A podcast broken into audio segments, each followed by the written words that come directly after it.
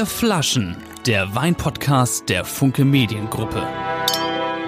Herzlich willkommen zu einer neuen Folge von Vier Flaschen. Und bevor es losgeht, möchte ich ausnahmsweise eine kleine Geschichte erzählen.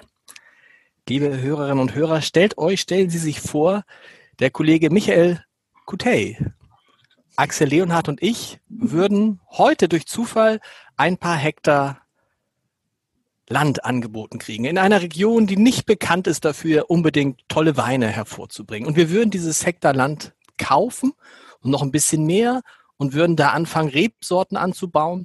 Und in zehn Jahren würden die Weine, die auf diesem Land, das dem Kollegen Michael, Axel und mir gehört, ähm, geerntet werden, würden für auch mal gern für 90, für 100 Euro verkauft werden und würden es mithalten können mit den besten Weinen, die es so gibt auf diesem schönen Erdball, zumindest in Europa, sagen wir mal. Was, lieber Axel, lieber Michael, würdet ihr sagen, wie wahrscheinlich ist diese Geschichte? Tja, also ich, Michi traue ich alles zu, würde ich sagen. also es klingt natürlich wie ein Märchen ein bisschen. Es klingt wie ein Märchen und viele würden sagen, es ist unmöglich, aber es ist tatsächlich die Geschichte unseres äh, heutigen Gastes, die komplett unglaubliche Geschichte des heutigen Gastes. Ich glaube, wir hatten nie einen Gast, Michael, du stellst ihn gleich wie immer natürlich vor, der äh, das erlebt hat, was unser, das geschafft hat, was unser Gast heute geschafft hat. Denn wenn man ehrlich ist, so vor gut zehn Jahren war er eigentlich kein äh, Winzer, sondern eher für Sanitär bekannt und für seine Arbeit in der Verbandspolitik. Und heute macht er Weine, wo alle sagen, wie geht das? Wo kommen die her? Michael, wen hast du uns da heute mitgebracht? Und ich kann nur allen sagen, die diesen Podcast ja gern hören, heute hören, weil es ist heute, glaube ich, eine, eine unglaubliche Kombination aus einer extrem unglaublichen Geschichte und Weinen, äh, die, ich kann es schon mal so viel, so viel verraten, äh, also zumindest mich umhauen könnten. Sag mal so. Michael, jetzt oh, kommst du. Ja. Ja, Collier Entree, also äh, bestimmt ist noch jeder jetzt dabei, der angef äh, angefangen hat zu hören. Herzlich willkommen auch von mir. Und das haut mich jetzt selber tatsächlich um, Lars, weil es ist ja kein Riesling dabei. Also, dass du jetzt schon so euphorisch bist, obwohl du als Riesling-Liebhaber schon in die Annalen eingegangen bist, das überrascht mich und ich äh, freue mich sehr, dass wir einen äh, Winzer aus dem Latium zu Gast haben. Das ist die Region ganz, äh, ganz nahe von Rom. Äh, also nicht das Piemont, äh, nicht die Toskana, also nicht die Regionen, die man so kennt, Sardinien, Sizilien, die ein bisschen kommen, Alto Adige, äh, der Norden, äh, das Trentino, sondern äh, ja, in der Nähe von Rom und Anton Börner ist äh, heute bei uns. Lieber Herr Börner, herzlich willkommen. Wie schön, dass Sie sich die Zeit genommen haben. Ja, auch von meiner Seite her. Gott, guten Tag. Ich freue mich natürlich riesig, dass ich bei Ihnen äh, mitmachen darf. Bin zwar 2000 Kilometer jetzt von Ihnen weg, aber dank der Technik hm, scheint das ja zu funktionieren. Und es sieht nicht so aus. Sie müssen erzählen, diese Geschichte, die ich da eben erzählt habe, das ist ja so ein bisschen Ihre Geschichte. Die müssen Sie einfach mal in aller Ruhe, äh, aller Ruhe erzählen, weil sie ist so eine Geschichte, dass man sagt, Quatsch, das, das, ist, das ist großer Unsinn. Erstmal erzählen, wo Sie eigentlich herkommen, was Sie eigentlich unternehmerisch gemacht haben. Ja, also unternehmerisch komme ich aus dem Haustechnikbereich, also ein technischer Großhandel, Sanitär, Heizung, Klima, erneuerbare Energien und solche Dinge, die man halt heute braucht. Äh, das ist so äh, mein, mein Stammhaus. Ich bin in der dritten Generation Unternehmer jetzt.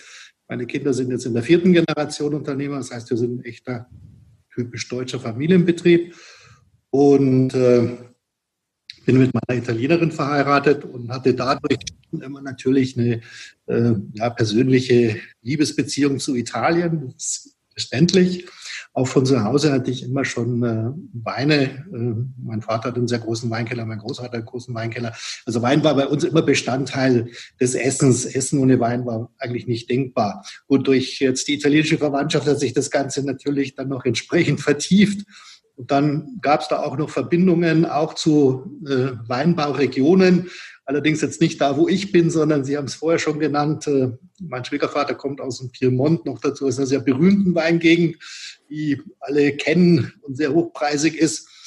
Also insofern war diese Affinität schon klar, schon da und es war auch immer der Wunsch in der Familie, sowas mal als Familien äh, ja, wie soll man das sagen, ein Investment zu machen, um mal zu diversifizieren und in Landwirtschaft zu gehen. Und da hat sich das eben angeboten, dass wir dann mit Wein angefangen haben. Aber das ist ja nicht Ihre Frage gewesen. Sie wollten ja wissen, wieso ich gerade äh, südlich von Rom komme. genau, weil das muss man ja, muss man sagen, oder Michael, südlich von Rom, das ist jetzt nicht so, so, eine, so ein Gebiet, wo die Leute sagen, äh, boah, da kommen die besten Weine der Welt her, ne? Ja, genau. Das ist eben ein großer Irrtum, weil das keiner weiß. Äh, da gibt's, das ist also, äh, ich fange mal, ich fange mal vorne. Also ich habe ein Hobby, das ist Archäologie. Und äh, ich habe über 35 Jahre in Rom Projekte für Archäologie gesponsert und für Geschichte. Und jetzt können Sie sich ja vorstellen, dass wenn man sowas eine Generation lang macht, dass man so ungefähr alles kennenlernt, überall mal die Nase reinsteckt, was da so alles gibt. Und Rom ist ja, was Geschichte und Archäologie betrifft, unermesslich. Und entsprechend ist es natürlich auch spannend. Und was habe ich da entdeckt? Ich habe entdeckt, dass in der Gegend, da wo wir jetzt sind, man im Jahr 800 vor Christus angefangen hat, Wein und Oliven anzubauen. Wo kommt der Wein her? Der Wein kommt aus Neapel. Neapel ist so Luftlinie von uns, ja, sagen wir mal 180 Kilometer weg.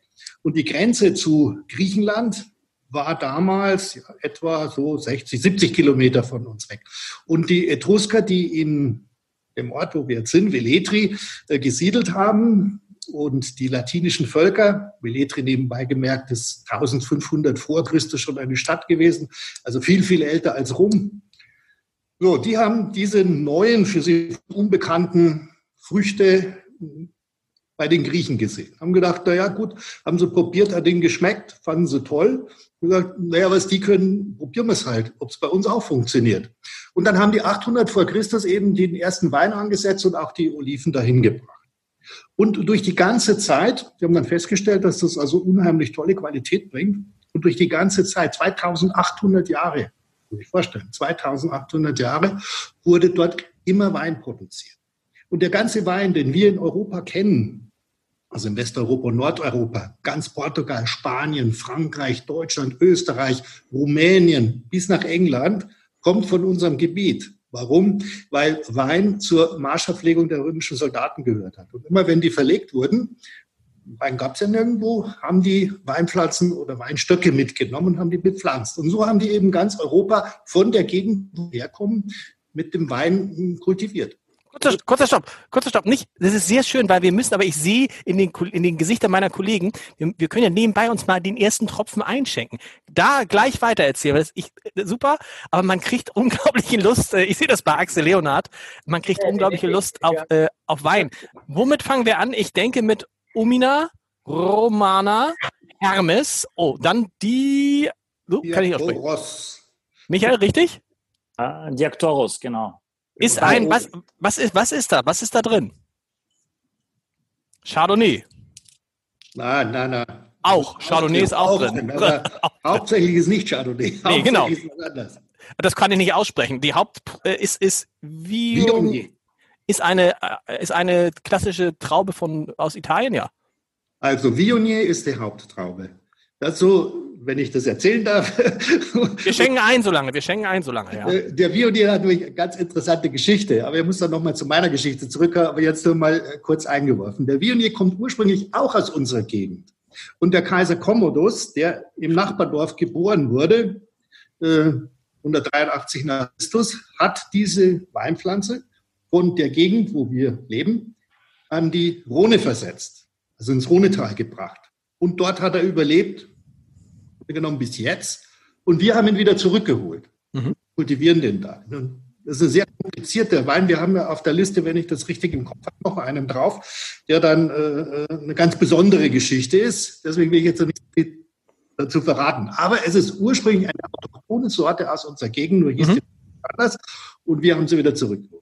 Jetzt, wenn Sie mir gestatten, erzähle ich aber noch mal ein bisschen weiter und gleich zu wir, wir, wir, wir, trinken, wir trinken so ein bisschen. Äh, Michael, was ist mit dir? Hast du auch, genau. Michael, hast du auch schon mal eingeschenkt, Michael, oder bist du heute, äh, hast du heute deinen dein weinfreien Tag? Äh, überhaupt also nicht. Sie, äh, Sie, trinken, Sie trinken und ich erzähle ein bisschen. Genau, Ach, ehrlich. Sie, was Sie getrunken haben. Genau, genau. So machen wir Also ich war ja dann fest, ich war ja da hängen geblieben, dass ich erzählt habe, dass Sie 2800 Jahre hat man dort Wein gebaut und wie der Wein eben von da nach Europa gebracht wurde durch die römischen Soldaten. Jetzt war dieser Wein ausgesprochen gut. Also es war ein eines der besten Weine, die damals überhaupt produziert wurden. Das kann man auch noch sehen, weil man bis nach Frankreich äh, Gefäße gefunden hat mit einem, mit einem äh, Bleisiegel unten, Vinum Veletrum. Das heißt, dieser Wein wurde tatsächlich im gesamten Imperium Romanum exportiert. So, und diese Qualität wurde durchproduziert, äh, 2800 Jahre bis in die 20er Jahre des letzten Jahrhunderts. Und dann war es weg. Mhm. Da verschwunden. Da habe ich mir gedacht, was ist denn da passiert? Das gibt es ja eigentlich gar nicht. Wenn man also aus einer Gegend kommt, wo der, die höchste Qualität, die Italien an Wein produziert hat, gemacht wurde, verschwindet über Nacht einfach so. Und was ist äh, der Hintergrund? Der Hintergrund ist, wie so oft, die Politik, die sehr viel zerstört. Nämlich in den 20er Jahren hat der Faschismus Mussolini versucht, aus dem Agrarland Italien ein Industrieland Italien mhm. Und um diese Wolte zu drehen, braucht er Unmassen von Industriealkohol. Italien hatte aber keinen Alkohol, den hätten sie bei den Engländern kaufen können, wollten sie aber nicht, um Devisen zu sparen. Der Mussolini gesagt, wieso wollen wir, wollen wir Alkohol kaufen? Wir machen einfach Grappa, Industriegrappa. Also aus den Trauben haben wir genug, machen wir Alkohol. Und das hat er dann auch umgesetzt. Er hat also hohe Subventionen bezahlt, sodass die Bauern ihre qualitativ hochwertigen Sorten alle rausgerissen haben und haben sie durch massetragende Sorten, die wenig Qualität haben, ersetzt. Und das war im Grunde genommen der Tod dieser Gegend. Und da war Schluss. Und das habe ich eben im Rahmen meiner Studien eben entdeckt und dann habe ich gesagt, also das wäre ja eigentlich ein interessantes Projekt. Wenn das so ist, dass man über 2800 Jahre den Spitzenwein Italiens dort produziert hat, dann muss es ja immer noch gehen. Und um das zu verifizieren, habe ich mich dann an die Universität Geisenheim gewendet, eine Universität und an die Universität Florenz und habe die gefragt, jetzt soll man eine Analyse machen, ob das geht. Ja, dann war die Antwort war klar. Die haben gesagt, ja, das geht. Sie haben eine ganz einzigartige Kombination an Faktoren, die es in dieser Form in Italien nicht mehr gibt. Welche sind das? Ja, und dann habe ich gesagt, okay, wenn ich die wissenschaftliche Ergebnis sozusagen hat, das geht, dann mache ich nichts anderes als eine Renaissance. Also ich springe sozusagen in der Geschichte 100 Jahre zurück und mache da wieder weiter, wo man letztlich aufgehört hat. Das ist das, das, ist das Konzept mit einer Romana. welche, welche Faktoren sind das, die so einzigartig sind? Also das erste ist, sind, insgesamt sind es vier. Der erste Faktor ist, dass wir einen vulkanischen Bund haben. Äh, davon gibt es in Italien vier Muttermähne. Aber anders als der Ätna äh, aus Sizilien, der über Lavaströme sozusagen die Gegend geschaffen hat, hat unser Vulkan die Gegend äh, geschaffen, indem er explodiert ist.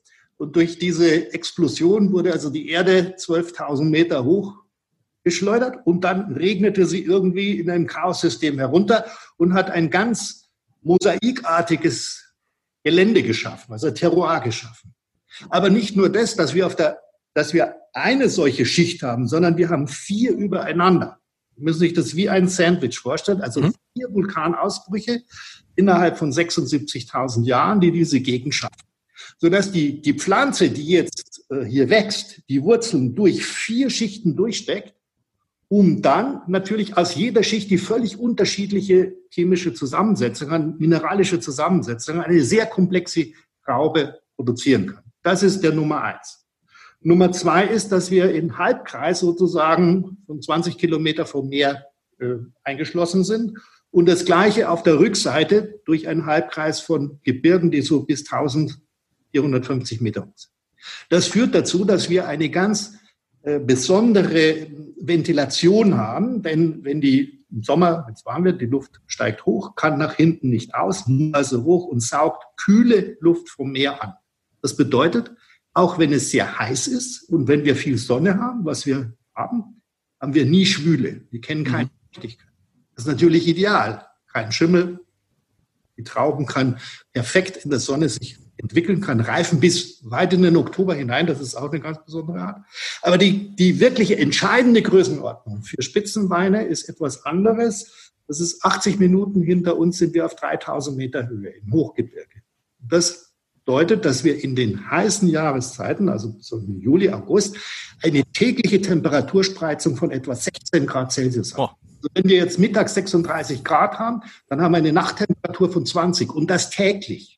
Warum? Weil die kalte Luft natürlich von den Abruzzen, also vom Hochgebirge runterfällt und die muss aufgrund der Geografie über unser Gebiet raus, weil das sonst äh, durch, die, äh, durch die Gebirge äh, die Luft behindert wird. Die, die muss da durch und zwar mit einem ziemlichen starken Luftstrom, sodass wir zwei Elemente haben. Wind vom Meer am Tag und Wind vom Hochgebirge in der Nacht. Und diese vier Elemente, die gibt's nur in dieser Gegend. In ganz Italien gibt es nicht mehr. Eins fehlt immer. Ja? Und das war das Ergebnis. Da habe ich gesagt, gut, okay, dann ist eigentlich, dann sind zwei, zwei Antworten ja schon gegeben. Einmal, warum man 2800 Jahre Spitzenweine produzieren konnte. Und zum anderen, warum in der Gegend, wo wir sind, äh, in Velletri, wo wir herkommen, ist Kaiser Augustus geboren, Vespasian hat eine Villa, Kaiser Commodus habe ich schon erzählt, warum die, die, die kaiserlichen Familien in der, in der Antike dort gesiedelt haben. Klar, weil es eben angenehme Temperaturen hat. Und diese angenehmen Temperaturen, die wirken eben dazu, dass wir eben diese Weine produzieren können. Also es ist, es ist reine Wissenschaft. Es ist rein, kann man so eigentlich grundsätzlich sagen? Es ist eigentlich, ja. nein, es ist nicht Wissenschaft. Also es ist erst einmal so, dass es, es ist reine Natur. Genau. Es sind halt glückliche Naturumstände, die so kommen. Und die Wissenschaft ist eigentlich jetzt nur von mir aufgefordert, genau erklärt mir das mal, ist das nur Spinnerei, ja, weil ich ja aufgrund von, von Geschichte und Archäologie zu diesem Ergebnis gekommen bin. Da hat man zwei, zweieinhalbtausend Jahre tolle Weine produziert und geht es jetzt auch noch. Also das ist ja schon, sollte man sich schon mal überlegen, ob man sowas macht. Und da braucht man halt dann die Wissenschaft, die das dann prüft und sagt, geht oder geht nicht. Und die Antwort war eben geht. Geht. Michael, jetzt gibt es noch gleich tausend Fragen zu. Michael, wie schmeckt dir denn der erste Wein? Der, wofür steht Omina? Steht Omina. Lass das nicht. Naja, Omina. Es kommt, äh, wir haben uns also überlegt, weil wir, Sie haben es ja richtig gesagt und ich habe es ja selber erzählt, dass äh, sozusagen die Gegend von der Bildfläche völlig verschwunden ist. Also brauchten wir einen Namen. Wir mussten einen Namen für unser, für dieses Projekt entwickeln. Da haben wir gesagt, was ist so das USP, was wir haben? Das USP, was wir haben, ist eben diese alte Geschichte. Ist, die, mhm. ist das antike Leben? Haben wir gesagt, wir nehmen was Lateinisches.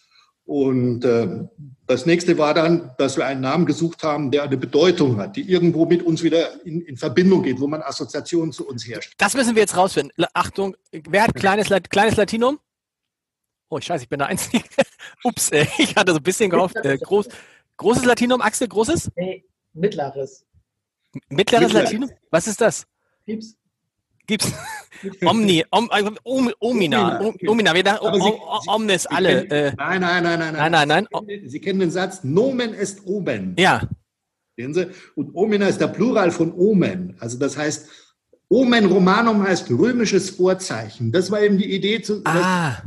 Wir haben ja in dem Sinn als Firma jetzt, als Weingut keine Vergangenheit. Wir sind ja, wir fangen ein Projekt, ein, ein neues Projekt an, das zwar alte, uralte äh, sozusagen äh, Tradition hat, aber nicht von unserem, von unserem Unternehmen. Wir haben nur Zukunft und deswegen haben wir gesagt, passt dieses Wort Vorzeichen und römisches Vorzeichen, weil wir uns eben auf diese Geschichte beziehen, weil wir auch in der Nähe von Rom sind, 30 Kilometer von Rom weg.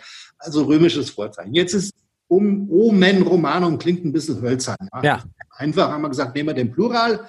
Omina Romana klingt viel harmonischer, viel schöner stilistisch einwandfrei und kann man auch in vielen anderen Sprachen, auf Chinesisch zum Beispiel, kann man Omina Romana gut sagen.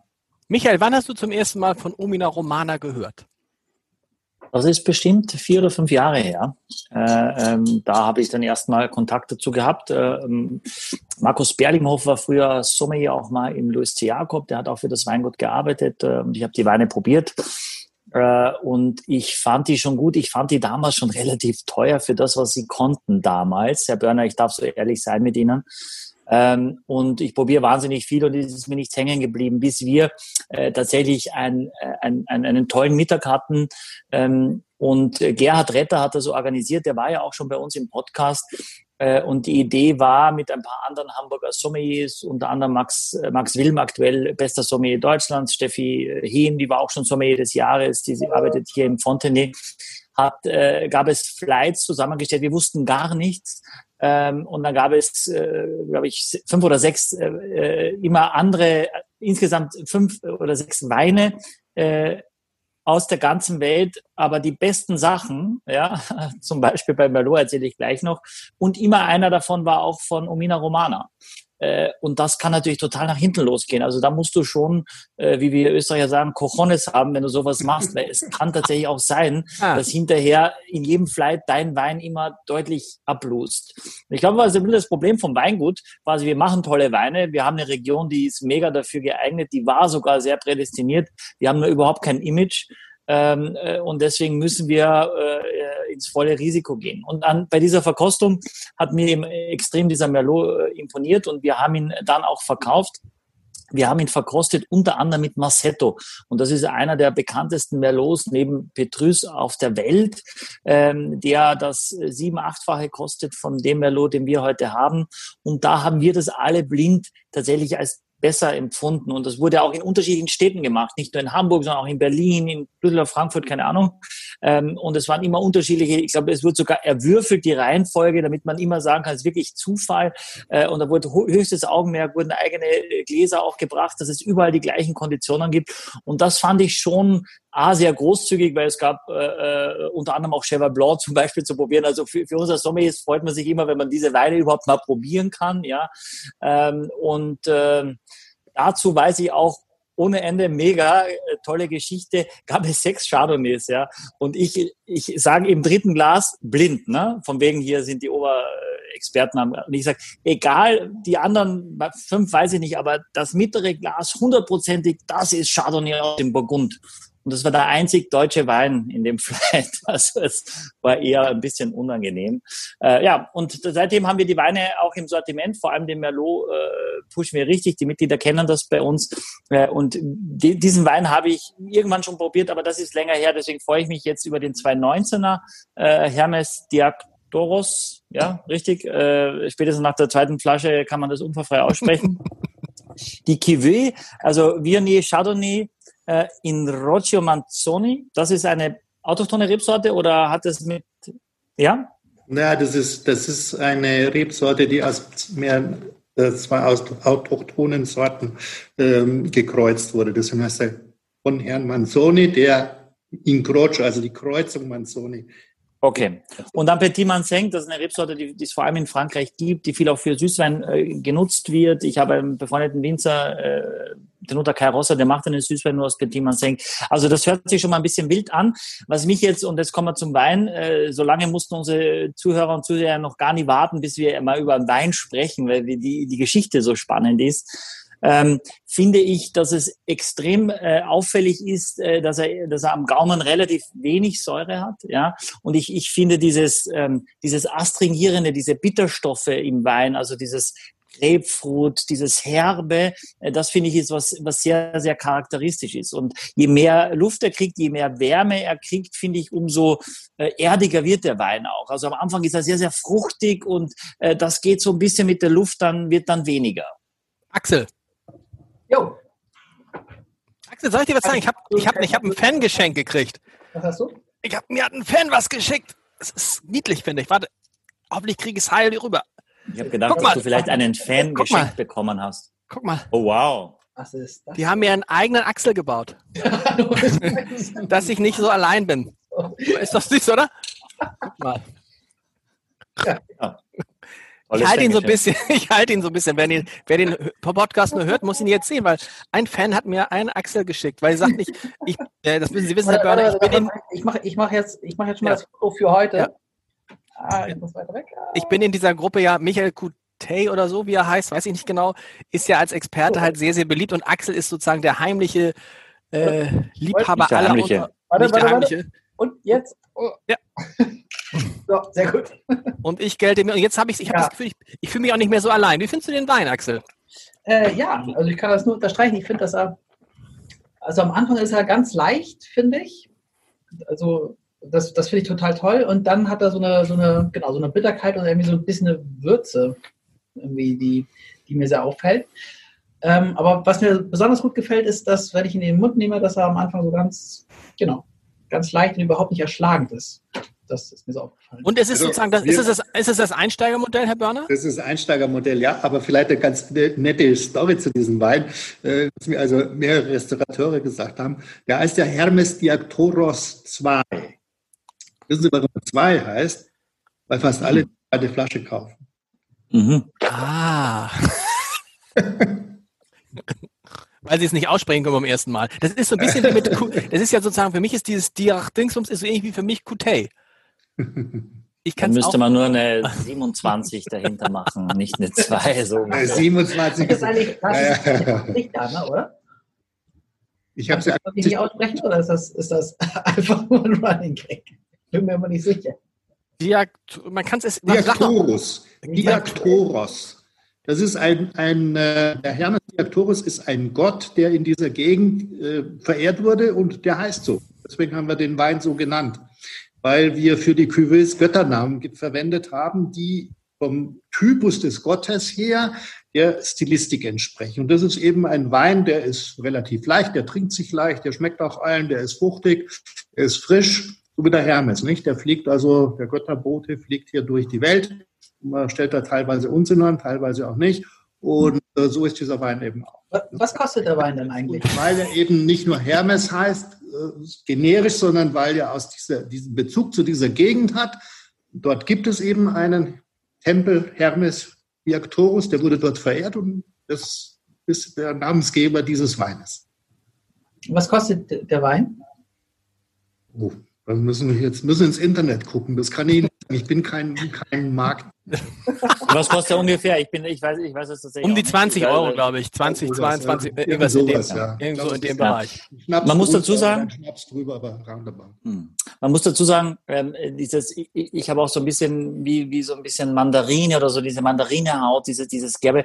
Das ist schon ein bisschen der Alkohol auch. Also Viognier ist in der Regel auch eine Rebsorte, die vor allem im Rhonetal wächst, also im Condrier zum Beispiel. Ich weiß nicht, ob das jemand schon mal ge- gesehen und gehört hat. Natürlich. da, da, da muss nur, Da muss nur Viognier drin sein. Also wenn auf einer Flasche Condrieu steht aus dieser kleinen Region im Rhonetal, dann wissen wir jetzt, ihr zwei Kollegen auch von mir, aha, das ist ein Viognier, weil steht ja keine Rebsorte drauf, sondern nur Condrieu. Und ansonsten wird es oft mit, Wow. äh, mit äh, Marsanne, Roussanne äh, in der Cuvée gemacht, im Rhonetal, äh, so als weißer Ermitage zum Beispiel.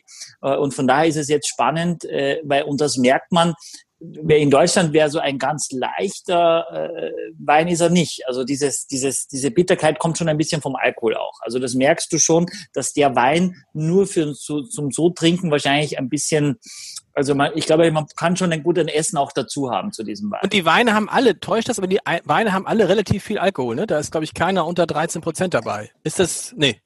Was Unter du 13 nicht. Nein, das geht dann nicht. Das ist vom so. Nicht machbar. Okay. Das hängt, hängt mit dem Klima zusammen. Das hängt mit dem Klima zusammen, ja, weil der, Alkohol entsteht ja durch die Fermentation, Umwandlung von Zucker eben in Alkohol, Mhm. wenn wir einen hohen Zuckergehalt haben. Das ist wiederum das Ergebnis, wenn sie viel Sonne haben. Das haben wir ja, Gott sei Dank. Haben sie auch relativ viel Zucker und dann haben sie auch relativ viel Alkohol. Kann man das nicht beeinflussen? Also kann man nicht sagen, ich möchte jetzt einen ganz leichten Wein machen, jetzt vom Alkohol her Nein, See? nicht. nein, nein. Also ich könnte jetzt keinen Wein machen mit 9 Prozent oder Das, das kann hier auch Das hat- keiner. 11 Prozent, Man- 11 man- Prozent, nicht mal 11 Prozent könnten wir machen. Hm, ja. Also es, es versuchen schon- also du kannst schon in der, in der, äh, du kannst versuchen, äh, quasi in Weinberg da zu arbeiten dafür.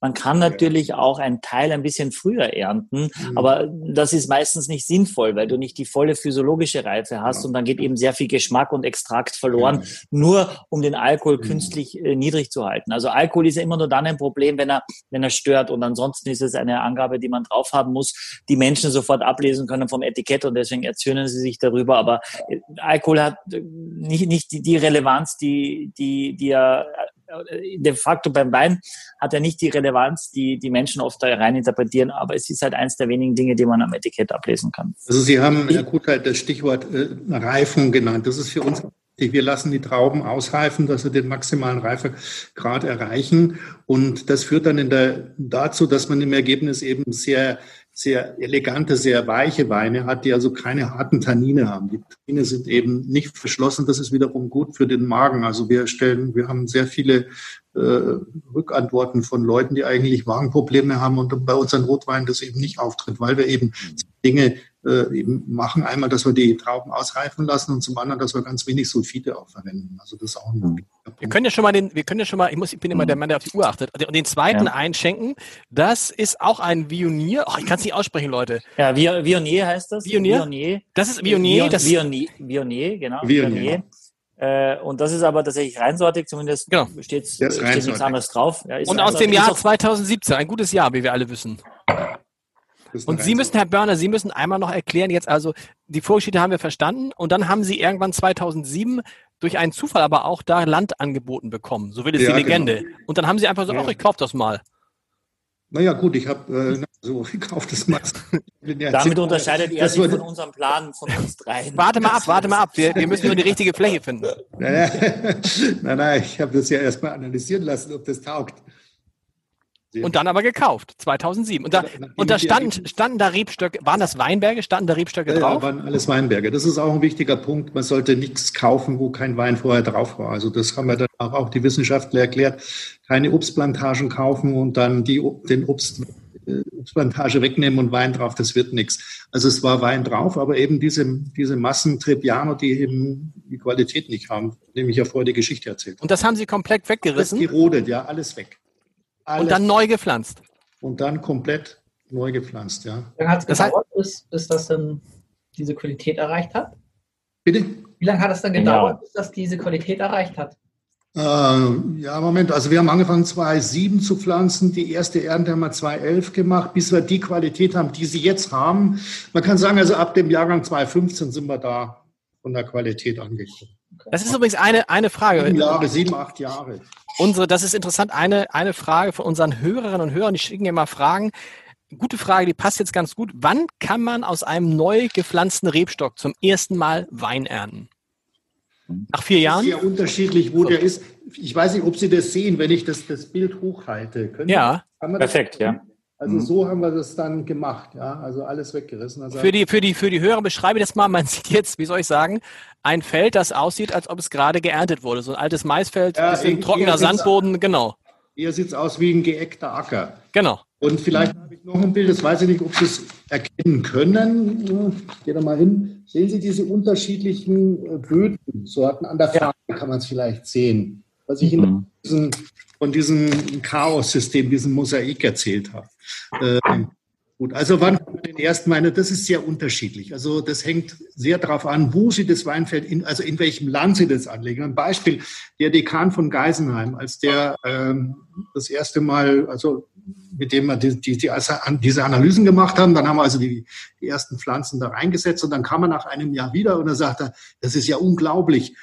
Die sieht ja aus äh, wie bei uns nach drei Jahren. Ja? Also Sie sehen, nach einem Jahr ist die Pflanze dort so gewachsen, wie der Dekan von Geisenheim gesagt hat, da brauchen die in Geisenheim drei Jahre dazu. Mhm. Also entsprechend dauert es natürlich länger, bis sie dann ernten können. Das ist, kann man so nicht sagen. Es kommt sehr drauf an. Bei uns ist es jedenfalls so gewesen, eben vom Klima her sind wir halt sehr, äh, sagen wir mal, verwöhnt und dann geht es relativ schnell. Die erste Ernte war eben der Jahrgang 2011 von der Pflanze, die wir 2007 oder sagen wir 2008 äh, gesetzt haben. Das heißt, Michael, wie oft passiert das denn? Es erinnert mich so ein bisschen an die Geschichte von RB Leipzig, ne?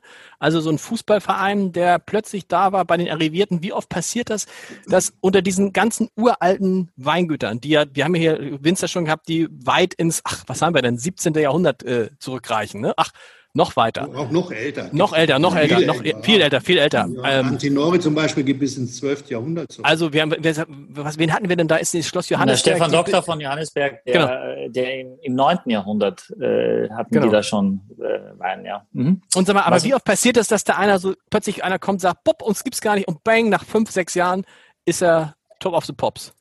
Ja, das ist, äh, das ist schon eher selten, weil es natürlich ein, ein großes Risiko, wenn du gar nicht weißt, äh, ob das dann dort funktioniert. Äh, und wenn du sagst, okay, aber vor 2800 Jahren hat es funktioniert, heißt es noch lange nicht, dass es dann auch funktioniert. Aber wenn man sich natürlich dann mit den, mit, von den besten Menschen beraten lässt, da wenn man aus Geisenheim Leute auch dafür begeistern kann, man braucht ja auch Leute, die auch diesen unternehmerischen Geist und dieses so ein bisschen mitleben und sagen, okay, da haben wir wirklich auch Lust drauf und was da rauskommt. Und vor allem, wenn dann der Bernhard die Möglichkeiten hat, das auch, auch auf höchstem, höchstem Niveau zu machen, das, äh, es passiert schon wirklich höchst selten. Warum auch? Weil es gibt auch genug Leute, die verkaufen wollen, wo die Kinder das überhaupt nicht interessiert und und und. Also wenn man unbedingt ein Weingut kaufen möchte, äh, bei uns intern heißt es eigentlich, wenn man also keine andere Möglichkeit hat, das Geld loszuwerden, ähm, dann äh, findet man also genug Möglichkeiten. Und da muss man nicht, das ist schon ein, ein großes Projekt und man hat ja auch wenig äh, Referenzen, wenig Nachbarn dort. Also da musst du ja alles auch haben, ne? wenn du also quasi, äh, gibt's dann da jetzt schon Nachahmer, Herr Börner, gibt's denn schon Leute, die, gibt's da noch Flächen, wollen, wollen sie dreimal so groß werden oder gibt's jetzt schon zwei, drei andere Weingüter, die auch gemerkt haben, das ist gar nicht so schlecht, dass die dann so machen? Also was, wir wollen nicht größer werden, weil erst einmal haben wir 82 Hektar, das ist ein großer, großer Block. Und äh, das also ist schon ganz groß. Das ist groß genug, also wir brauchen mhm. da nicht. Äh, es gibt ein paar junge Leute, weil wir eben auch hier mit den Universitäten halt zusammenarbeiten und deswegen sind wir da natürlich auch bekannt. Mittlerweile arbeiten wir auch für Projekte fürs Landwirtschaftsministerium.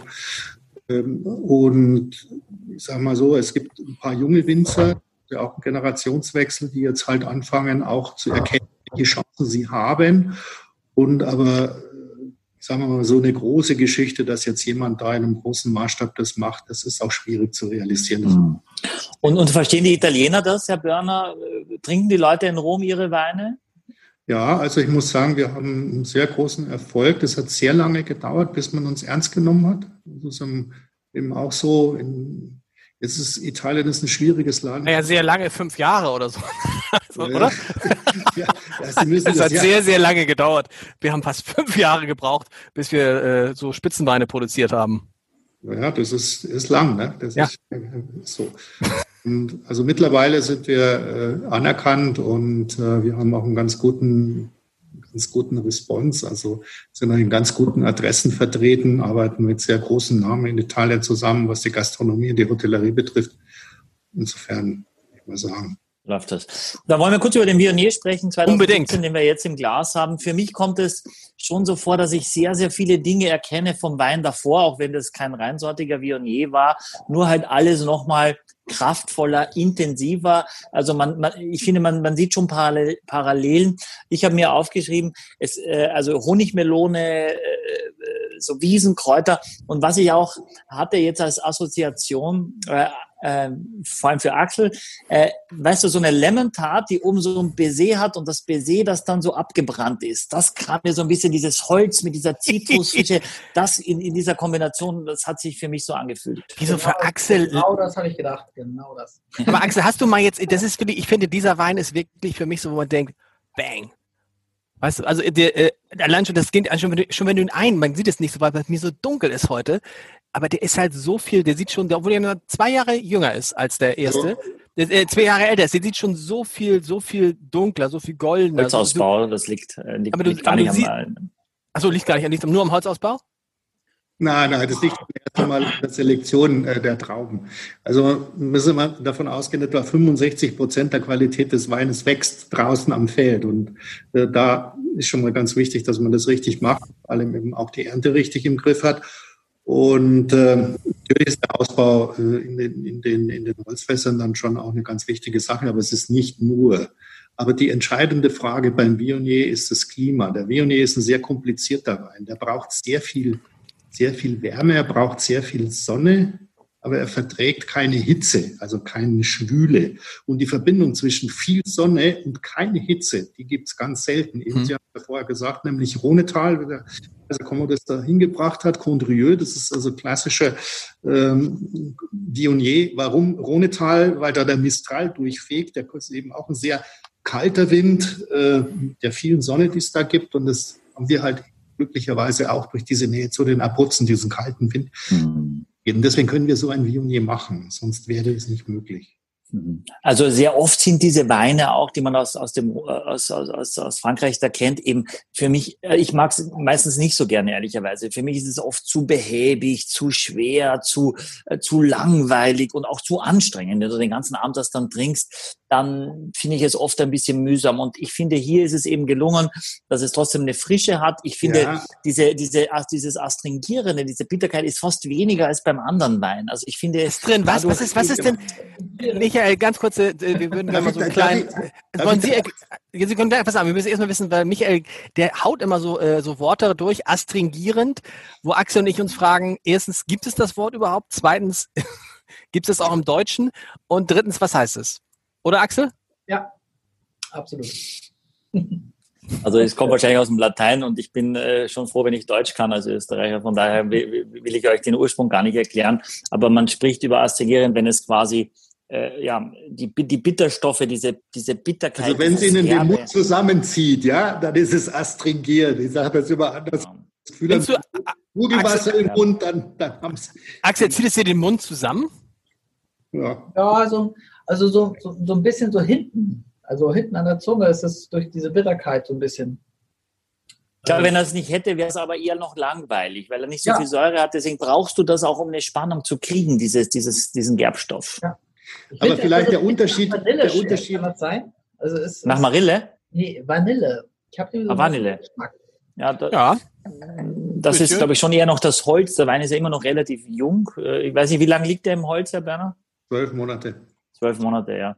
Äh, und ich finde auch, dass du äh, schon auch von der Textur merkst, dass er so dickflüssiger ist. Ne? Also das merkst du schon, dass er richtig, also am, im Mund selber, ja, dickflüssiger ist. Kann, kann ich, ich wollte noch einen, einen Satz äh, sagen zu dem, was Herr Kutai sagte mit dem französischen Wein, dass sie zum Teil also so ein bisschen ja Pastosis sind, würde man es auf Italienisch sagen.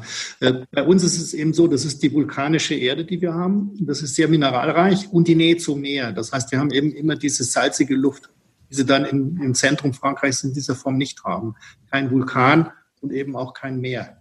Haben Sie eigentlich damals für diese, für diese Fläche, die Sie gekauft haben, haben Sie damals eigentlich dann einen relativ günstigen Preis erzielt, weil Sie gesagt haben, naja Leute, das ist ja einfach so ein bisschen Acker, wo billiger Wein wächst, dafür zahle ich jetzt aber nicht viel? Ja, so ungefähr, ja. Tatsächlich. Haben die gedacht, den Deutschen haben wir, endlich sind wir den, endlich sind wir den Kram. nicht leisten können. ah, tatsächlich. Das heißt also mit anderen Worten, jetzt, wenn Sie heute verkaufen würden, da kommen wir nachher in die Gespräche, der, der Michael, würden Sie wahrscheinlich deutlich mehr Geld kriegen, oder? Also, die wahrscheinlich mehr Geld kriegen, ja. Ah, das hat also auch noch ein Schnäppchen gemacht. Wow. Da muss man es ja erstmal verkaufen. Nee, aber trotzdem, das ist ja gut, okay. Und man muss natürlich auch erstmal sagen, also wenn da so. Oldtimer, sie kaufen sich heute ein Auto und hoffen, dass sie nach 20 Jahren noch teurer verkaufen können. Aber wie haben Sie es geschafft, den Wein sozusagen zu so einem Preis zu kriegen. Also ich stelle mir vor, wenn, wenn das jetzt neuer Wein ist, der muss sich erstmal irgendwie hinten anstellen und dann muss man wahrscheinlich eine Stunde Nein, also es fängt ja schon mal an. Wir arbeiten ja ganz anders als so ein normales Weingut. Wir haben zum Beispiel nur eigene Mitarbeiter. Wir haben 32 Leute, die nur auf dem Feld arbeiten, die alle einen festen Vertrag haben, die alle permanent ausgebildet werden. Äh, wir haben einen Betriebsarzt. Äh, wir zahlen alle äh, alle Sozialabgaben und, und, und, was in der Landwirtschaft in Italien nicht üblich ist. Und, es gibt eine Lohnabrechnung. Ja, wir haben, wir haben, wir arbeiten nie mit Hilfskräften, weil das, das geht bei uns nicht. Ja, man, wenn man bei uns arbeitet, muss man den Weinberg kennen, man muss eigentlich jede Pflanze kennen. Wir denken nicht in den Flächen, wir denken nicht in Hektars, sondern wir denken in Individuen pro Pflanze. Jede einzelne Pflanze ist bei uns registriert. Wir können die Lebensgeschichte jeder einzelnen Pflanze von, vom Kauf äh, bis zum Kaufzeitpunkt von dem Mitarbeiter verfolgen, der es gepflanzt hat. Und wir wissen also alles über jede Pflanze, weil das sind einige hunderttausend Tausend, die da stehen. Und das, das geht überhaupt nicht. Dann zum Beispiel, dass, äh, wenn man die, die, die Kellereitechnik nimmt, wir arbeiten mit fünf verschiedenen Tonnellerien aus Frankreich zusammen, immer mit neuen Fässern. Äh, das ist alles sehr, sehr, sehr aufwendig, wie wir das machen, alles Handarbeit und so. Wir sind also eine echte Manufaktur und äh, da haben sie einfach andere Kosten, deswegen kann man das so nicht vergleichen, sondern sie müssen es eigentlich mit den Preisen vergleichen, die sie für einen gleichwertigen Wein bezahlen müssten, der auf dem Markt ist. Und da sind wir konkurrenzlos günstig. Also ich hatte erst kürzlich einen, einen Anruf von einem Kunden aus der Schweiz, der gesagt, eure Weine sind viel zu billig. Ja, müsst ihr wesentlich teurer machen für ja, die. Das sagen aber auch nur die Schweizer, äh, bei denen genau. sowieso alles. Ist, ja, ja. Die Schweizer ist alles billig. Wie, aber wie, wie, viel kostet denn der Viognier? Also wie teuer ist denn der, die, die Top äh, Asmagna-Serie? Ich müssen es wirklich ins Internet schauen. Ich weiß okay. es wirklich nicht. Also ich, ich habe mal eben geguckt und habe was gefunden mit 63 Euro. Kann das sein? Kann sein, ja. Ich weiß, wenn es unten am stimmt es auch. Aber wie es im Internet stimmt, ist es okay. Also das, das, kann ja, das kann ja ein anderer Jahrgang gewesen sein. Aber das ist ja die Frage schon interessant, wie man dann solche, solche Preise durchsetzt für jemanden, der neu am Markt ist. Ne? Da haben ja auch solche Leute wie du wahrscheinlich gestaunt, Michael, haben gesagt, was? Ja, eben, das ist ne? das, was ich gesagt habe. Ja, genau. Aber wenn du dann eben. Äh, wissen, Sie, wissen Sie, das ist eine typisch deutsche Diskussion. Die Deutschen reden über den Preis. Ein Italiener wird niemals über den Preis reden, weil entweder schmeckt es mir, entweder finde ich die Qualität toll, respektiere ich das, dann hat Qualität halt ihren Preis und ist halt so, wie es ist. Macht der Deutsche auch, allerdings nur bei Autos. Ja, eben. Da. Also deswegen. Wir naja, aber ich glaube, es ja? ist ja jetzt, weil die Geschichte schon besonders ist, kann man, kann man schon drüber reden, weil natürlich kann ich irgendeinen Preis festlegen und wenn ihn aber keiner kauft, dann habe ich natürlich ein grundsätzliches Problem. Ja. Ich kann natürlich aber, wenn ich sage, das sind meine Kosten und ich brauche für die Flasche, sage ich mal, 50 Euro, äh, wenn ich mit 20 anfange, äh, komme ich nicht, komme ich in 100 Jahren nicht auf diese 50. Also muss ich ja schon irgendwo anfangen, wo ich sage, da ist einigermaßen in einem Plan irgendwo eine Wirtschaftlichkeit auch, auch erreichbar dann. Dafür sind es ja genug Land, genug Land äh, schon erfolgreicher äh, Kaufmann. Ich glaube, das fehlt auch ein bisschen vielen Winzern. Ne? Die sind vielleicht ganz tolle äh, Landwirte und verstehen ihr Land ganz gut, aber haben die Zahl nicht im Griff. Und das ist auch der Grund oft, warum viele in Schieflage kommen, ähm, was, was, was auch herzzerreißend ist, dass das so ist, weil, weil es gehört eben beides dazu. Ja. Das ist ja übrigens interessant, dass der umgekehrte Weg anscheinend auch sehr gut funktioniert, dass ein Kaufmann ein Weingut aufmacht. Normalerweise ist es so, dass der Winzer da ist. Aber Sie sagen, Sie waren Weinliebhaber, aber so vom Wein machen Sie jetzt äh, ungefähr wenig Ahnung oder gar keine Ahnung, so viel wie Michael? Ja, ja. Wow, so schon. Wow, Respekt. äh, wer macht denn Ihren Wein, Herr Börner? Äh, also wir Kellermeister? Haben zwei, wir haben zwei Önologen und, und eben, wir haben einen Betriebsrat. Italiener? Ja, ja, Italiener. Alle, alle okay. Eines das aus Toskana oder Florenz und der andere ist aus Viterbo. Also. Okay. Ja, super. Wollen wir zum Rotwein gehen? Ich finde es äh, äh, beides äh, schon mal sehr, sehr spannende Weißweine. Ich habe kein, äh, keine hohe Meinung von italienischen Weißweinen. Ich tue mir ein bisschen schwer. Äh, und ich finde, beides hat aber seine Berechtigung. Und äh, Viognier ist sowieso spannend, weil es wenig wirklich gute Viogniers gibt. Und wenn man sich mal auf diese Rebsorte einlässt und wenn man mal wissen möchte, wo ist eigentlich so, so quasi schon ziemlich weit oben, äh, dann kann man das schon mal echt, echt äh, gut Darf machen. Darf ich das sagen? Das, das, war für mich, Michael, die Entdeckung als Riesling, als jemand, der eigentlich nur Riesling mag, habe ich jetzt nochmal eine Rebsorte gefunden, die, finde ich, damit konkurrieren kann. Hm. Ja, ist ganz anders. Äh, Nein, ich meine aber jetzt so vom, vom Geschmackserlebnis. Ja. Zum Thema Riesling. Also wir hatten uns den Spaß gemacht, einfach auch äh, mit Geisenheim zusammen 5000 Quadratmeter echten Rheinriesling anzusetzen, mal zu schauen, was da rauskommt. Ja, also natürlich schon weit rausgekommen, aber mit Riesling hat es dann nichts mit. vom Klima nicht. Okay. So einfach so sagen, es ist zu heiß. Rotwein, welchen trinken wir zuerst? Diana, wen hast du da, Axel? Äh, äh, äh den mit dem Schraubverschluss. Mhm. Diana Nemorensis 1, davon wird offensichtlich immer nur eine Flasche bestellt. äh, deswegen ist, ist die 1 drauf. Ja, wir können das ja ändern. Mhm. Äh, und da steht hinten drauf Merlot, Cabernet Sauvignon und Cabernet Franc, also eine, würde man sagen, klassische Bordeaux-Cuvée. Genau. Ist Auch Bordeaux, sind, 2000 ist Bordeaux, sind das immer Cuvées? Meistens. Meistens. nicht immer, aber meistens. Es meistens. gibt eben fünf Rebsorten und wenn der Wein nur aus diesen fünf Rebsorten besteht, äh, nennt man es also eine Bordeaux-Cuvée. Ähm, mich würde interessieren, sind denn die Jahrgangs, gibt es denn große Jahrgangsunterschiede jetzt, weil Sie sagen, es ist immer so heiß bei uns, ich habe immer den kalten Wind äh, vom Meer tagsüber, ich habe den kalten Wind äh, von, von den Abruzzen äh, und, und, muss man einfach nur sagen, halt je, je älter die Reben werden, je mehr Extrakte Reben mitbringen, je mehr wir Erfahrung haben mit den Böden, wird automatisch jeder Jahrgang immer besser oder gibt es schon auch große äh, ja, ja, wir, haben schon, wir haben erhebliche Schwankungen. Wenn man jetzt zum Beispiel um Merlot, den, den haben wir ja den ersten Jahrgang 2011 gemacht. Wenn man da so eine Vertikalverkostung machen würde, dann merken Sie deutlich die, die, die Jahrgangsunterschiede. Oder auch beim Viognier zum Beispiel merkt man es auch. Äh, also sicher nicht so extrem, wie das jetzt äh, im Burgund der Fall ist oder auch vielleicht in Bordeaux. Aber man merkt es schon deutlich. Ja. Und bewässern Sie bei sich oder äh, also haben Sie Bewässerungsanlage gleich wir mitgebaut? Haben, wir, haben eine, wir haben eine komplett Bewässerung, also Tröpfchenbewässerung, bewässern also ganz wenig. Äh, wir, wir testen jeden Tag die Feuchtigkeit, die in die Pflanze im Blatt hat. Weil wenn dann ein bestimmter Punkt unterschritten wird, dann nimmt die Pflanze die Feuchtigkeit aus den Blättern raus und steckt sie in den Wurzel rein. Und damit, wenn man dann erntet, ähm, in diesem Zeitpunkt hat man also ein, äh, kein Gleichgewicht mehr zwischen der äh, Feuchtigkeit, die eben da sein sollte, für die, für die äh, ich sag mal, Ausbalancierung der, der Aromastoffe. Und wenn jetzt so ein Punkt unterschritten wird, dann geben wir einige Tropfen zu. Also nur damit so eine Vorstellung haben, wie viel das dann ist.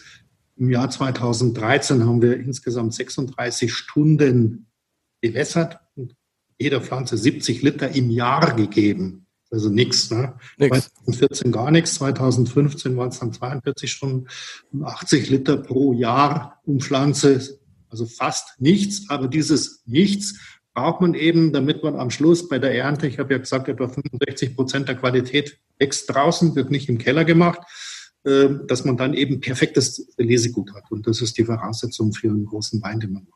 Axel, was fällt dir bei diesem Rotwein, was hat dieser Rotwein zunächst einmal gar nicht, was du immer bei vielen Rotweinen bemängelst? Korken. Axel, was ist denn mit dir? Was ist mit dir heute los? Äh, Entschuldigung, äh, Axel. Was, was, ich, ich habe hab bisher drei Worte gesagt, da kann noch das, nichts Falsches dabei gewesen Deshalb frage ich ja, was ist da los? Nee, irgendwie. nee, dieser Rotwein, der erinnert mich mal wieder an rote Grütze, wenn ich rieche. Wenn ich schmecke, nicht, aber wenn ich rieche, dann hat er, hat er das total. Und ähm, ja, im Geschmack, also es ist so selten, dass wir hier Rotwein trinken, dass ich da irgendwie aber was haben wir beide immer bemängelt an vielen Rotweinen? Warum sind wir keine echten Rotweintrinker gewesen? Ach mal. Löse es bitte auf. Das Pelzige. Was? Das Pelzige. Also das Pelzige, ja, das Pelzige. Er hat dieses klassisch Rotweinpelzige, hat diese Wein gar nicht. Er hat eine, ich finde, für einen, ich finde, bin von beiden Rotwein, äh, vielleicht bin ich, warum feiere ich das heute so ab? Ich dachte, ihr feiert das auch mehr so ab, aber gut, äh, vielleicht kommt es noch bei Merlot. Ich bin von diesem Rotwein, der ist so, der hat so so was Frisches, so was völlig, äh, der ist sofort da. Der hat nicht dieses, weißt du, dieses angestaubte Rot. Das ist ja vielleicht auch das Image, was ich vom, was mein falsches Image, falsches Bild vom Rotwein ist. Der hat dieses angestaubte nicht, Michael, oder? Ich trinke natürlich jetzt auch echt ganz gut gekühlt, muss ich sagen. Also der ist richtig, richtig kühl. Richtig so, ja. Ne? Mhm. Aber ich finde, das ist schon, boah, ja, der ist ja für den Preis, wenn man guckt, Preis irgendwas Mitte 20 ist ja für einen Rotwein jetzt auch nicht so, dass man äh, in Ohnmacht fällt. Ich finde das, das ist also da sehen Sie jetzt genau das, was ich vorher erzählt habe, nämlich die Reif, der Reifegrad der Trauben, dass wir nur wirklich ausgereifte Trauben verwenden. also das, das ist ein sehr, sehr feinkörniges Tannin. Es ist sehr, sehr harmonisch und trotzdem hat der Wein äh, schon, äh, ist, ist, ist nicht, nicht weichgespült. Ne? Also du hast den Extrakt, du hast die Kraft, ähm, aber es hat dann doch eine, eine Eleganz. Es ist sehr, sehr trocknend, also sehr austrocknend auch am Gaumen, was ich als, als angenehm empfinde. Ähm, es wirkt überhaupt nicht zu heiß jetzt. Ne? Also da finde ich jetzt ist Alkohol zum Beispiel überhaupt kein Thema bei diesem Wein. Ähm, ja, und ich kann mir auch vorstellen, dass er, äh, Axel sagt, die rote Grütze, also du hast ja diese, diese Beerenfrucht auf jeden Fall da, vielleicht wahrscheinlich dann auch ein bisschen die Vanille, wobei ich finde, das ist eher dezent, diese Süße auch vorne auf der Zunge eher dezent. Aber ich denke mal, das ist auch ein Wein, der der relativ vielen Menschen schmecken würde. Also das ist so, neun von zehn Leute holst du damit ab ne, und erfreust du sogar, weil das schon auch einen Anspruch hat, weil es eben auch eine gute Länge hat. Also der ist auch nicht gleich weg, sondern der bleibt schon ein bisschen haften am Gaumen. was würdest du dazu, äh, dazu essen? Axel, was würdest du dazu essen? Ich habe keine Ahnung. also ich würde ich würd generell zu Wein wahrscheinlich irgendwie immer alles essen, ehrlich gesagt.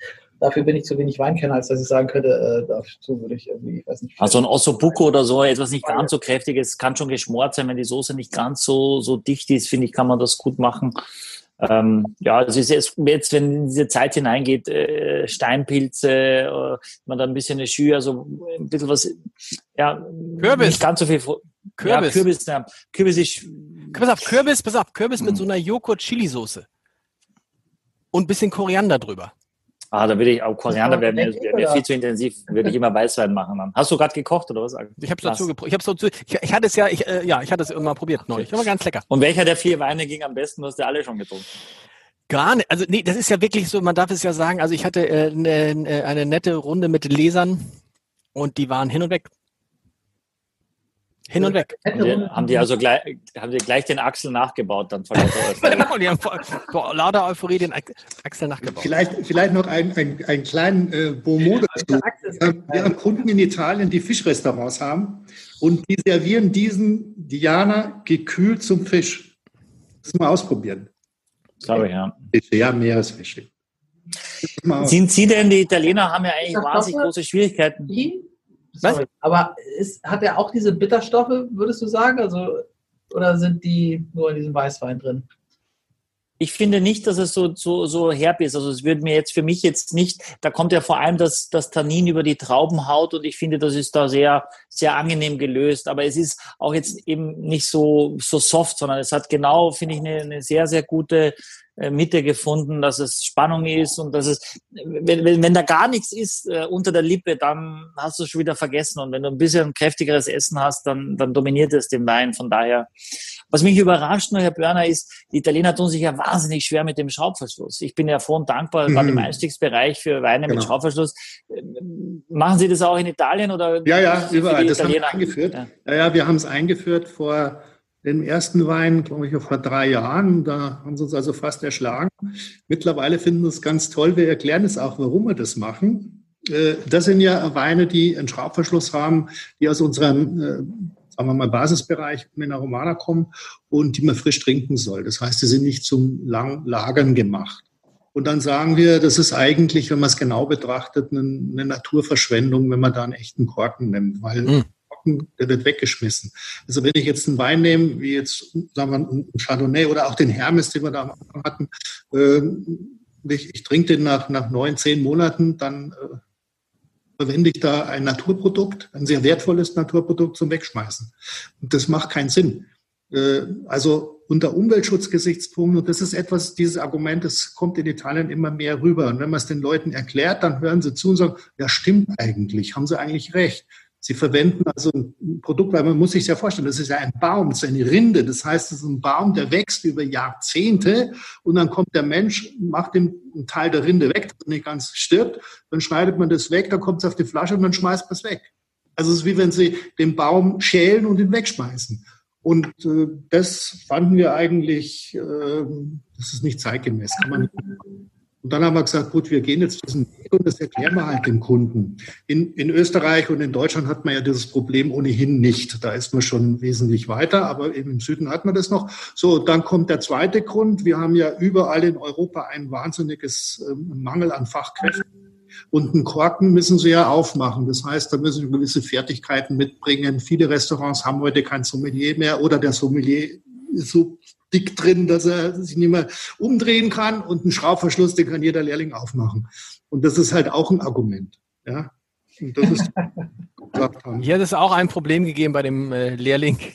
das ist ein Argument tatsächlich. Michael, das ist aber bei euch, bei euch kann natürlich jeder mit einem Kellner äh, Messer so eine Flasche Wein entkorken, oder? Ah, Hilft das? das? Da, da, ja, das, das wäre schon, also mit Axel, der würde äh, in der Probezeit äh, müsste sich schon echt, echt steigern.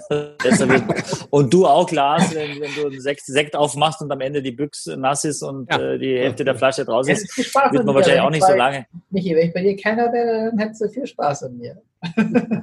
So, wir, wir hätten so viel mehr Frauen bei uns im Club und das würde ich toll finden. Also eigentlich eine, eigentlich eine schöne Idee. Eine schöne Muss man dann Idee. eigentlich die Flasche Absolut. immer am, am Tisch aufmachen mit dem Korken? Kann man die nicht heimlich still und leise in der Küche aufmachen? Geht nicht. Naja, es hat was mit Vertrauen zu tun, dass der Gast da sieht, dass es auch der mhm. Wein ist, den du da mhm. aufmachst. Äh, und von daher, mhm. und es, es ist ja ein richtiges Zeremoniell, aber es ist ja was Schönes eigentlich, wenn man das gut macht und dazu was Aber wenn, ist, es mal, ist es dir mal passiert, dass er abgebrochen ist am Tisch? Oft, Michael? Oft. und was sagst es du gibt ein Weingut, das war auch schon bei uns, die haben in einem Jahrgang so einen Kleber benutzt bei den Einzelflaschen, die kriegst du nicht richtig, die kriegst du nicht raus. Du hast keine Chance. Also egal was, und die Flaschen kosten viel, viel Geld, kriegst du nicht raus. Und bei den Magnums ist es nicht nur bei den Einzel. Das weiß das Weingut auch. Der Wein ist toll, aber du kriegst den Kork nicht raus. Und wenn dann so eine Flasche bei uns bestellt wird, dann suchen alle schon mich, na, wo, wo ich bin, äh, weil ich genauso auch das ver verliere das Duell äh, Mann gegen, äh, gegen Kork oder Mensch gegen Kork. Ähm, aber es, äh, ja, es ist schwierig, es ist peinlich, es ist unangenehm, aber am Ende des Tages ähm, passiert das, aber es soll halt nicht ständig passieren. Und bei jungen Weinen dürfte es eigentlich eher kein Problem sein. Aber was sagst du denn, wenn das abbricht? Sagst du, sagst du, hups, abgebrochen? Äh, nein, das kommentiert man nicht. Man kommentiert es natürlich nicht. Und, äh, und man, man beschimpft den Winzer und sagt, was hat denn der Winzer am Kork gespart? Was ist, was ist, denn, ja. was ist, wenn du den einfach nicht rauskriegst? Also mit hochrotem Kopf, mit einer Manege so. Das passiert schon und das kennt, kennt jeder, okay. ähm, dass, äh, dass du dann, äh, meistens bricht er dann irgendwo ab und dann gibt es nicht viel Möglichkeiten. Also du versuchst ihn noch zu retten oder du, du drückst ihn rein und dekantierst dann und äh, versuchst eben dann quasi in der Karaffe, dass da eben kein, kein Kork mehr ist oder du dekantierst es durch einen Filter dann, äh, durch einen Port, Portbenzin-Filter haben wir zum Beispiel hier oder auch Kaffeefilter ist äh, geruchs- und geschmacksneutral, äh, damit diese Korkpartikel dann rausbleiben. Dem Wein selber tut das ja tut es ja nichts. Das Problem ist halt nur, äh, dass das ästhetisch einfach nicht schön ist und du willst auch nicht beim Trinken immer diese, diese Korkkrümel äh, genau. dann drin haben. Aber Kaffeefilter, also jetzt mal als Pro-Tipp, ist mhm. Normal, genau, normaler Kaffeefilter ist perfekt. Also auch okay. gerade bei Portwein oder so hast du immer wahnsinnig viel Depot. Ähm, bei, bei Weißweinen ist ja oft, dass der Weinstein sich unten festsetzt. Bei jungen Weinen, da muss man einfach vorsichtig ausschenken, dass man das nicht mitnimmt, dass man das nicht kauen muss. Ist aber auch wirklich überhaupt kein Problem, wenn das drin ist. Aber normaler Kaffeefilter, den man, mit, dem, mit dem man die Kaffeemaschine auch quasi äh, bedient, wenn man das noch hat, dann geht das wunderbar damit. Okay. Sehr gut. Sag mal, wollen wir nochmal schnell die, die, die, die zwei weiteren Fragen der Leser machen zwischendrin? Wir können ja schon mal den okay. Merlot einschenken. Das ist ja, ja. Merlot den, 2015. Den Preis schon eigentlich von der hier, ja, ne? Äh, um die, um, um die 2025 habe ich eben mal geguckt. Ah ja, okay. So. Merlot einschenken. Jetzt kommt der Merlot. Äh, genau, der ist auch aus der Serie Ast Magna. Ja. Das ist äh, so die Champions League äh, Variante äh, des Weinguts. Also das ist so das Beste aus der jeweiligen Rebsorte. Ähm, ja, kann das auch ja, sein, dass der auch, nur, dass der auch nur um die 20 kostet, Herr Börner, oder habe ich mich da jetzt verguckt? Hm. Ich glaub, äh, dazu kann ich was sagen. Wir verkaufen ja. den für 99 an unsere Mitglieder äh, nach Hause. Ups. Da muss ich den aufmachen. und, äh, nein, nein, nein. Es gibt, einen zweiten Markt, es gibt einen zweiten Markt, Axel.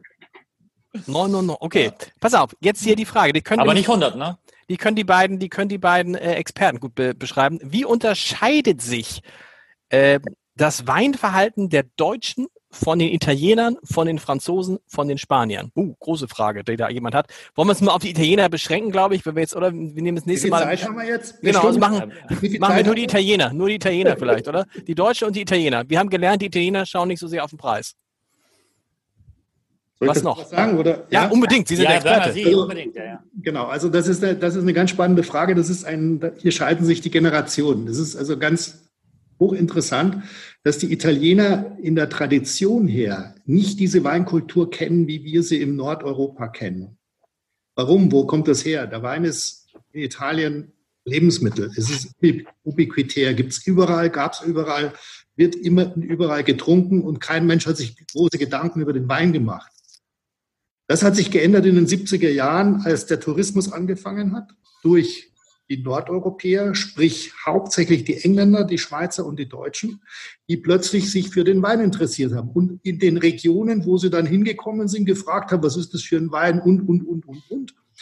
Und parallel gab es dann eine Entwicklung von einem ganz berühmten Önologen, Herrn Takis, der sozusagen der Vater der Super Tuscan Weine geworden ist, Anfang der 70er Jahre.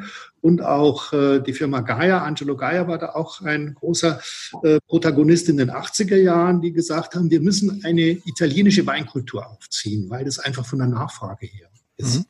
Und, ähm, und jetzt haben wir den Generationenwechsel. Die Jüngeren, die jungen Italiener, die legen sehr großen Wert auf Qualität und sie interessieren sich sehr stark für den Wein, während die Älteren eher noch so sind, naja, wir trinken den Wein, den wir immer den wir immer kennen aus der Gegend und so weiter. Das der Wein gehört halt zum Essen dazu, aber es ist jetzt nicht das, das große Zeremoniell. Aber ist das nicht eine Gemeinsamkeit, Michael?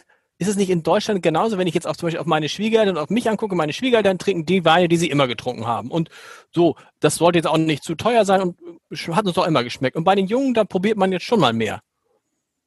Äh, pauschal kannst du es, glaube ich, nicht sagen. Es gibt also ganz viele junge Leute, glaube ich, die noch nie ein Glas Wein getrunken haben, die, die sich nur von Wodka, äh, Red Bull äh, ernähren oder ähnlichen, ähnlichen Sachen und auch viele Biertrinker.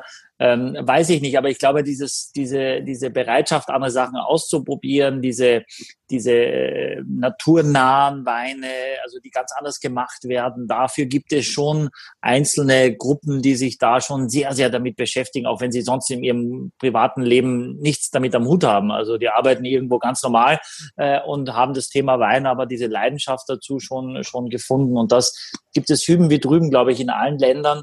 Ähm, was ich aber schon äh, finde, dass äh, der Preis hierzulande, das ist selbst in Österreich ein bisschen anders, dass, dass das immer wahnsinnig schnell auf den Tisch kommt. Und das ist auch ein bisschen schade, weil man sollte wirklich erstmal schauen, wie, wie schmeckt das überhaupt, wie mag ich das, wie schätze ich das ein zu anderen Sachen, die ich um den Kurs kriege äh, und kann ich es mir leisten? Natürlich ist es wichtig, kann ich es mir leisten, aber die Frage ist oft, will ich es mir leisten? Ne?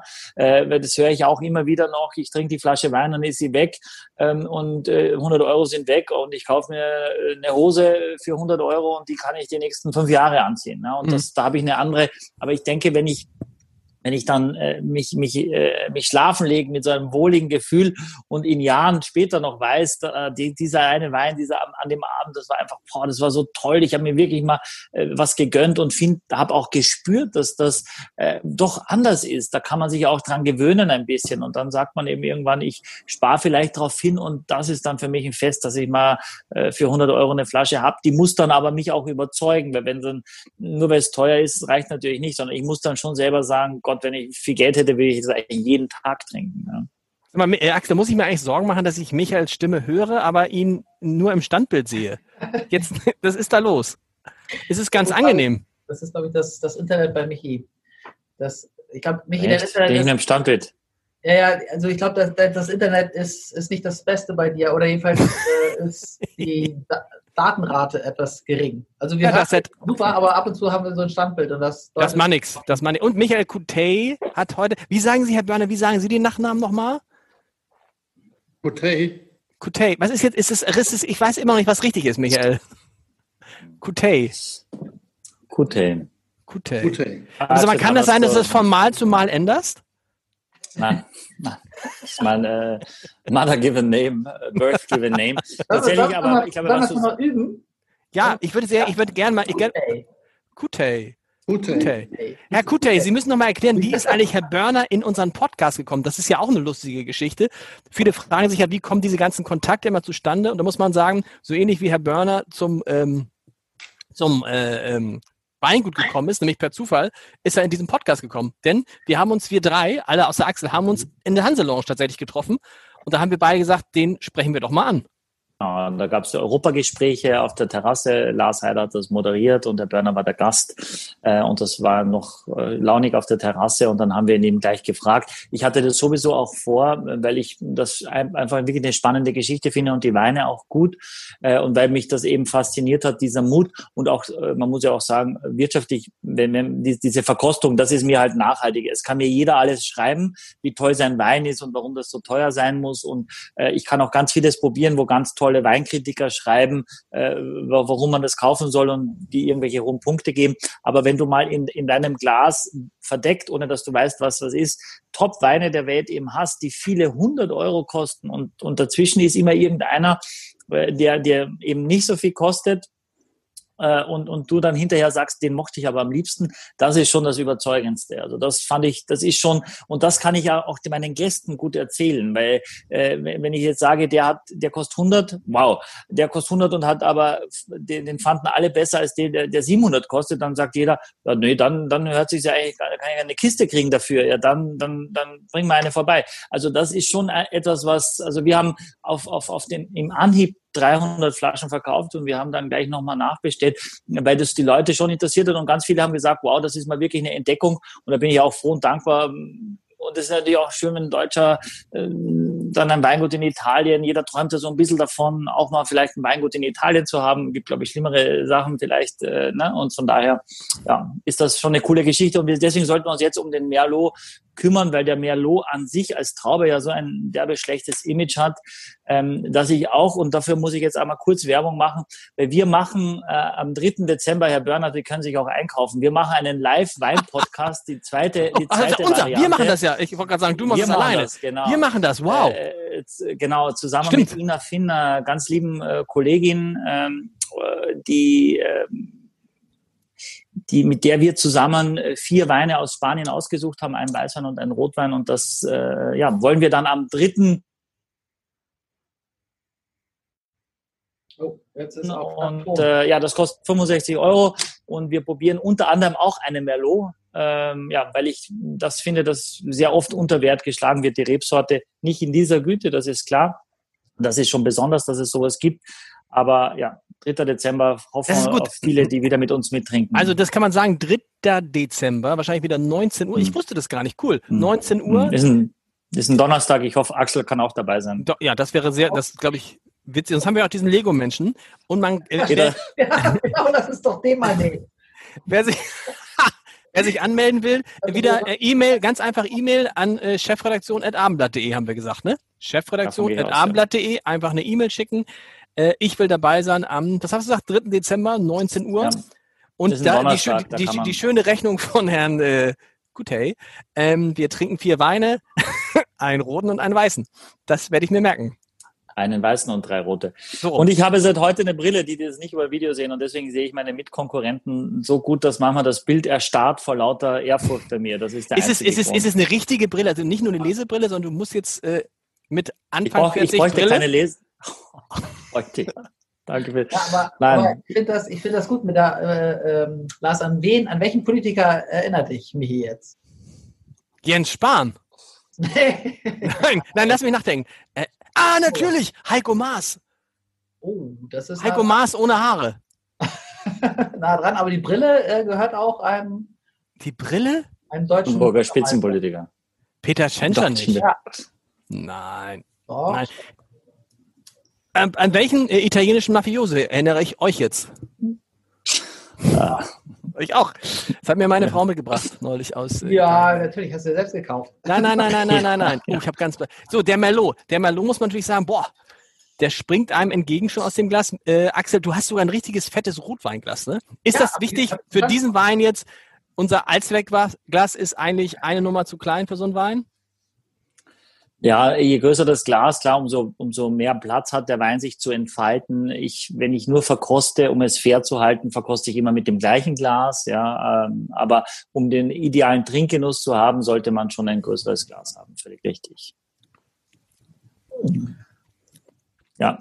Die Nase ist jetzt für mich ähm, die, die, die Frucht ein bisschen heller geprägt, nicht ganz diese dunkle Beerenfrucht, sondern eine hellere Beerenfrucht ähm, am Gaumen merkst du sofort äh, sehr, sehr viel Kraft, äh, sehr viel Energie äh, und trotzdem so eine Eleganz, äh, ja, das ist Geschmeidiges. Dieses, dieses ja. geschmeidig harmonische, oder? Das finde ich so. Oh, holla. Also es ist einfach natürlich ja auch teurer als der andere. Ich finde ja doch so ein bisschen was Grünes, was was was Vegetabiles. Nein, gar nicht gar nicht so grün, sondern eher so ähm, vielleicht grüne Paprika oder so grün, also richtig ein bisschen aggressiveres Grün, das auch dem Wein wieder Leben reingibt. So, so Aber weißt du, also was so er, er hat? Weißt du, er hat dieses, er hat dieses, darf ich das sagen, ist, du trinkst dich so und bist irgendwie so, er geht so den ganzen Körper rein. Das habe ich noch nie bei so einem Wein gehabt. Er geht so, ach, ich bin gerade so, ich habe gerade gute Laune dadurch, was ich ja selten in diesem Podcast habe. Das kann nichts mit Alkohol zu tun haben. Ah, das ist schon. Aber ich finde, man schmeckt nicht jetzt, ich würde jetzt, ist es, ist es, man schmeckt jetzt nicht so wie bei anderen. Da sagst du, wir hatten doch neulich mal so einen Rotwein, wo wir gesagt haben, boah, Sauerkirsch hoch 10 oder weißt du, so richtig, richtig den Saft einer Sauerkirsche oder so. Das hat nee, man jetzt nicht. Du schmeckst äh, jetzt nicht so speziell was raus. Ja, nee, also ich finde eben hellere Bärenfrucht habe ich schon intensiv. Äh, ich habe eine was wahnsinnige Kraft. Wenn du, wenn du hellere Bärenfrucht sagst, an was für hm. Beere denkst du da? Ja, das geht eher so in rote Johannisbeere, vielleicht ein bisschen Erdbeere, also einfach hellere Frucht, nicht die schwarze Johannisbeere oder die Schattenmorelle, vielleicht so eine hellere Kirsche, ähm, also einfach in, in, in einen helleren Obstkorb, in einen helleren roten Obstkorb hinein.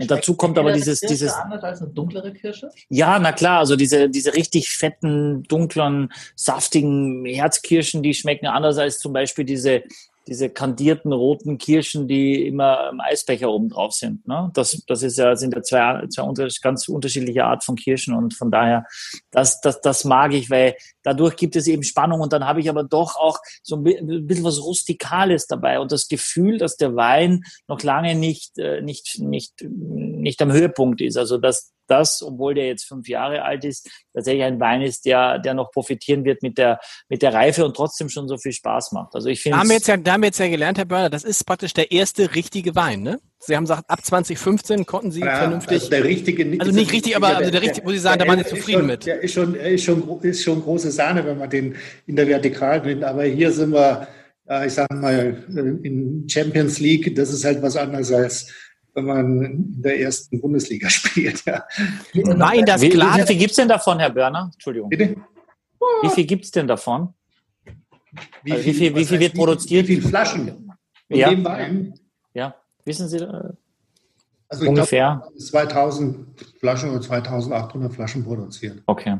Wir haben also zum ersten exklusiv. Mal, Leute, wir haben zum ersten Mal, das kann man jetzt im, im, im nicht hören, aber im Video kann man sehen, wir haben zum ersten Mal, dass Axel weg ist. Was insofern mich ein bisschen beunruhigt, weil er derjenige ist, der für die Technik verantwortlich ist. Ja. aber er ist, vielleicht ist er auch, er ist weg. Ich hoffe, es, es wurde nicht schwarz vor Augen. Uh, da ist er wieder. Uh, wie viel, wie viel Flaschen produzieren, wir haben echt ein bisschen gezittert. Herr Börner, wie viele Flaschen produzieren Sie denn insgesamt pro Jahr? Also wir haben angefangen mit äh, 50.000, dann haben wir auf 70.000 aufgestockt, dann haben wir 110.000, 150.000 vom Jahrgang 2020, also vom Jahrgang 2019 haben wir 170. Dieses Jahr werden wir 220.000 Flaschen produzieren. Und wir, ja. Weil wir haben ja 82 Hektar. Das ist sicher wie die Corona-Zahlen.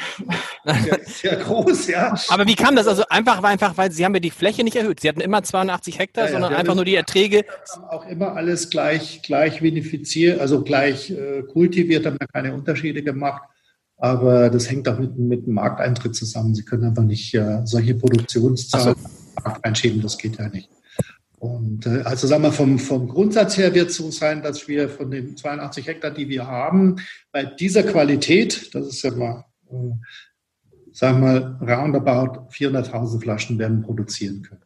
Mit dieser Qualität, also rein theoretisch. Okay, das, das haben Sie jetzt richtig verstanden. Sie tun es jetzt im Moment noch nicht, weil Sie sagen, wir wissen ja nicht, ob wir diese 400.000 Flaschen verkaufen. Ganz genau. Also genau. Das heißt, Sie schmeißen Trauben oder Sie lassen Trauben hängen? Nein, wir verkaufen die an äh, Kopenhagen. Ja, wie lange kriegt man denn diesen 2015er Rotwein? Also, oder seit wann kriegt man den und wie lange, meinen Sie, gibt es den noch? Sie meinen den Verkauf? Ja. Das kann ich Ihnen jetzt nicht sagen, ob wir da überhaupt noch eine Flasche haben. Okay. Äh, aber seit wann? Doch, ich habe sie, hab sie im Netz gefunden für, für 25 Euro, Leute. Ja, aber den, aber den, den 216er, den kriegen sie noch. Ja, aber seit wann gibt es den, diesen 2015er? Also seit wann ja, ist zwei Jahren gibt es den. Zwei Jahre. Ah ja, okay. Ah, okay, das muss man, also die haben die erst. Ja, ja, der liegt ja, naja, das haben wir gar nicht, das haben wir nicht genau. Also der liegt ja 24 Monate im Fass und dann liegt er nochmal 36, und dann liegt er nochmal 12 bis 18 Monate auf der Flasche, bevor er ihn verkauft. Ist das denn alles jetzt schon, das ist ja wichtig für jemanden wie Sie, der ja auch seit, wie, wie lange, Sie sind ja jetzt wieder ähm, äh, Präsident des BGA und wie lange waren Sie es vorher? 17 Jahre, glaube ich. 17 ne? Jahre, ne? ja. Ähm, Groß- und Außenhandel, äh, großer Verband in Deutschland. Äh, ist das schon alles rentabel, das Weingut? Wie meinen Sie jetzt rentabel? Also, rentabel, also äh, erwirtschaften Sie damit Geld, jetzt schon Gewinne? Also ich sage mal so, Geld verdienen wir keins, aber es ist auch nicht so, dass, dass ich sage mal so, plus minus null. Aber das war auch nicht das Ziel, Geld damit zu verdienen? Nein, also es ist sicher nicht das Ziel, das Geld zu verdienen, sondern wir wollen einfach zeigen oder wollen eigentlich ein, ein Projekt realisieren und das muss sich natürlich wirtschaftlich schon tragen. Also genau. so, dass das ein ewiges Zuschussgeschäft bleiben kann. Ne? Das ist, geht uns auch nicht. Die letzte Frage, die dürfen wir nicht vergessen. Der Merlot, der Gewinner des Tages für dich heute, äh, Michael, aber das ist auch nicht wenig überraschend, ne? Für mich ja. Für mich ist der beste Wein. Ähm, und ja, ich, ich weiß nicht, wie, wie neutral ihr sein könnt, wenn ihr den Preis wisst. Sobald genau. du den Preis weißt, natürlich, wenn du, für mich, mich ist es ziemlich, ne, ich fand auch den reinsortigen Vionier sehr gut, also die zwei Top-Weine finde ich schon sehr gut. Ähm, und der Merlot von dem, der hat mich schon überzeugt eben. Also ich glaube, das ist unfair, wenn man das jetzt vergleicht. Also Sie können jetzt mhm. Gar nicht mit dem Merlot vergleichen. Das ist irgendwie unfair. Das ja. sind zwei Spitzenweine. Die Diana ist perfekt vinifiziert, die ist von der da ist überhaupt nichts, äh, was, da dran, was man darunter äh, kritisieren könnte, aber das ist halt von der Parzelle her nicht so wie der Merlot, ganz spezielle Parzelle, wo der wächst. Dann ist da noch mehr Selektion als beim anderen. Und dann ist er länger im Fass. Auch das muss man sehen. Die Vinifikation ist ein bisschen anders. Insofern, also immer so. Alles richtig, was Sie sagen, sagen, aber wenn ich vier, wenn ich vier Flaschen habe, sagen wir am Ende eben, was war mein Lieblingswein? Genau, wir sagen so ein bisschen, muss ja auch nicht. Genau. Also es war, was ich was ich interessant finde, man hat ja immer so ein Wein dabei normalerweise, wo man sagt, so man hat man auch drei Weine dabei, wo man sagt, ups, die möchte ich jetzt gar nicht. Äh, das ist diesmal nicht so, Axel, finde ich. Ich finde, das sind so vier Weine, wo du sagst, boah, da ist jeder, den man gern weiter trinken würde. Oder ist es bei dir anders? Nee, ich finde diese Top-Weine jeweils tatsächlich also bedeutend besser, für mich jedenfalls. Also diesen ersten Rotwein, den ne, fand ich auch gut irgendwie, aber der, der zweite jetzt, der äh, ist doch entscheidend, also schmeckt mir entscheidend viel besser, weil ich den viel runder und ja, also ganz deutlich richtig viel besser finde. Und das war bei dem Weißwein so ähnlich. Den fand ich den zweiten auch. Ist das das, ohne dass die ersten jetzt schlecht Ist das das Geheimnis der Topweine, dass sie so elegant sind, so harmonisch, so auch, dass man nicht irgendwie eine einzige, eine einzige Geschmackrichtung so rausspricht, sondern dass man denkt, ach, das ist so im wahrsten Sinne des Wortes vollkommen. Ist das der Unterschied zwischen Topwein und Einsteigerwein? Mega Frage, Leute. Also ich glaube, da lassen wir einen Augenblick nachdenken. Okay, ich dachte, ich brauche keine Antwort mehr, weil die Frage. Nee, die Frage ist einfach zu gut für die Antwort. Eine Antwort würde diese Frage kaputt machen, finde ich. Da muss man sich mal. Also, man, also man könnte jetzt einfach Ja antworten. So, ne? Dann frage ich mal was anderes. Eine Frage der, der Hörer. Äh, erste Corona-Frage in diesem Podcast. Was passiert mit den Weinen, Herr Börner, äh, lieber Michael, die dieses Jahr nicht verkauft worden sind an die Gastronomie. Weil das werden ja auch bei Ihnen, ich weiß nicht, wie viel Prozent Ihrer Weine Sie an die Gastronomie verkaufen, ob das überhaupt so viele sind. Fast Wahrscheinlich alles. fast alles. Fast oh, und was heißt dann 2020 für Sie? Also wir haben 2020 ist für uns weintechnisch ein ausgesprochen gutes Jahr. Tatsächlich. Ja, ja, also das, das ist, eine, ist ein gigantischer Jahrgang. Wir haben ganz tolle, tolle äh, Sommer gehabt. Wir haben einen wunderschönen Winter gehabt, auch früher. Also das hat eigentlich alles gepasst. Und ja, mit Corona natürlich, die Weine gehen ja nicht kaputt, muss man ja. einlagern. Das ist ja das Schöne, dass sie keine Verfallsdatum haben. Ne? Und wie, wie Herr, Herr Kutter ja gesagt hat, der Merlot wird nicht schlechter, wenn man aufhebt, sondern wird besser. Aber grundsätzlich, Michael, aber grundsätzlich, Michael, sind ja ganz viele Weine, ganz viele Winzer haben, da ist die Gastronomie ausgefallen als Kunde. Das heißt, da mhm. liegen jetzt viele, viele, viele hunderttausende Flaschen und da kommen jetzt neuer Wein dazu es wird ja nicht so sein, dass im mhm. nächsten Jahr die Gastronomie das Doppelte abnimmt oder dass die Menschen mehr Wein trinken. Wir haben gelernt im Handel, tatsächlich haben die, gerade die Deutschen mehr Wein getrunken, wen wundert's, glaube ich, weltweit. Aber das gleicht das halt nicht aus. Was passiert dann mit diesem großen äh, Vorrat an Wein, der dieses Jahr nicht abgenommen wurde? Aber nicht also jedes. Der, es hat sich halt ein bisschen verschoben. Die Menschen haben ja trotzdem relativ viel Wein getrunken, äh, nur halt nicht in, in der Gastronomie, sondern zu Hause. Also wenn du die großen Weinversandhändler, mit denen, mit denen sprichst, die haben seit äh, fünf, sechs Monaten eigentlich Weihnachtsgeschäft permanent. Also die haben mhm. so wahnsinnig viel zu tun äh, und diese Weine müssen auch von irgendwo herkommen. Ja, das ist natürlich einzelne Winzer. Also das, was Herr Börner sagt, geht ja auch nur zu sagen, der Wein wird ja nicht schlecht, ist ja völlig richtig, ist ja eine Frage der Liquidität. Also ich muss ja die Liquidität haben, dass ich mir das leisten kann, dass ich diesen Wein erst später verkaufen kann. Und der Wein muss ja vor allem, sage ich mal, bei Weißweinwinzern, also wenn ich jetzt äh, äh, einen Wein habe, der einen Luganer, der quasi ein Jahr später den, den schon gar niemand mehr möchte, dann habe ich natürlich ein viel größeres Problem als, als Weine, die sowieso äh, noch besser werden. Dann lasse ich sie vielleicht länger im Fass, ich lasse sie länger in der Flasche, habe ich überhaupt kein Problem. Ich muss nur meine Rechnungen zahlen können. Und von daher ähm, spüre ich schon, dass ich das einigermaßen, also ohne zu wissen, was jetzt noch alles noch kommt die nächsten Wochen auf uns zu.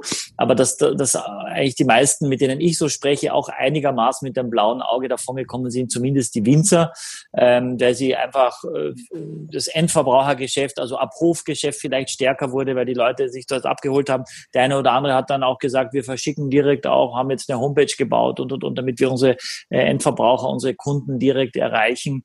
Ähm, und natürlich wurde viel mehr in den Supermärkten, in den Weinläden gekauft äh, weil die Menschen ja viel zu Hause waren und eben auch viel getrunken haben. Und von daher spüre ich jetzt nicht, dass so ein wahnsinniger Preisdruck drauf liegt aktuell. Gibt ja vielleicht noch einen interessanten Aspekt. Also wir verkaufen unsere Weine äh, weltweit. Wir sind ja in Asien präsent und sind jetzt gerade dabei, USA aufzubauen. Leider hat uns jetzt die Covid-Geschichte da äh, ein Jahr gekostet. Aber und die Zollgeschichte auch. Äh, wir haben äh, weltweit einen, einen, Nachfrageüberhang von 400 Millionen Hektoliter für Wein. Das heißt, die Nachfrage nach Wein weltweit ist viel mhm. größer als die Produktion. Also das ist eher eine Frage, welche Distributionskette man hat und man bedienen kann. Die Frage stellen muss, kann man die Produktion setzen? Also es gibt einen Nachfrageüberhang. Es gibt 400 Millionen Hektoliter. Wein, 400 Millionen Hektoliter, ja, weltweit. Wo, wo, wer, wer trinkt denn auf einmal so viel mehr? Ja, Sie müssen ja große, große Länder nehmen, wie China zum Beispiel. Das sind ja, das sind ja Volumina.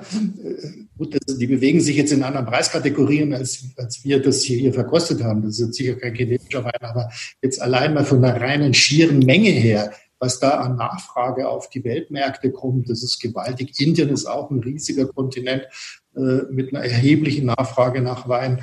Äh, USA sollte man nicht unterschätzen, ist auch sehr groß. Lateinamerika ist relativ hoch, obwohl die natürlich in Chile und so und Argentinien selbst riesige Produktion haben.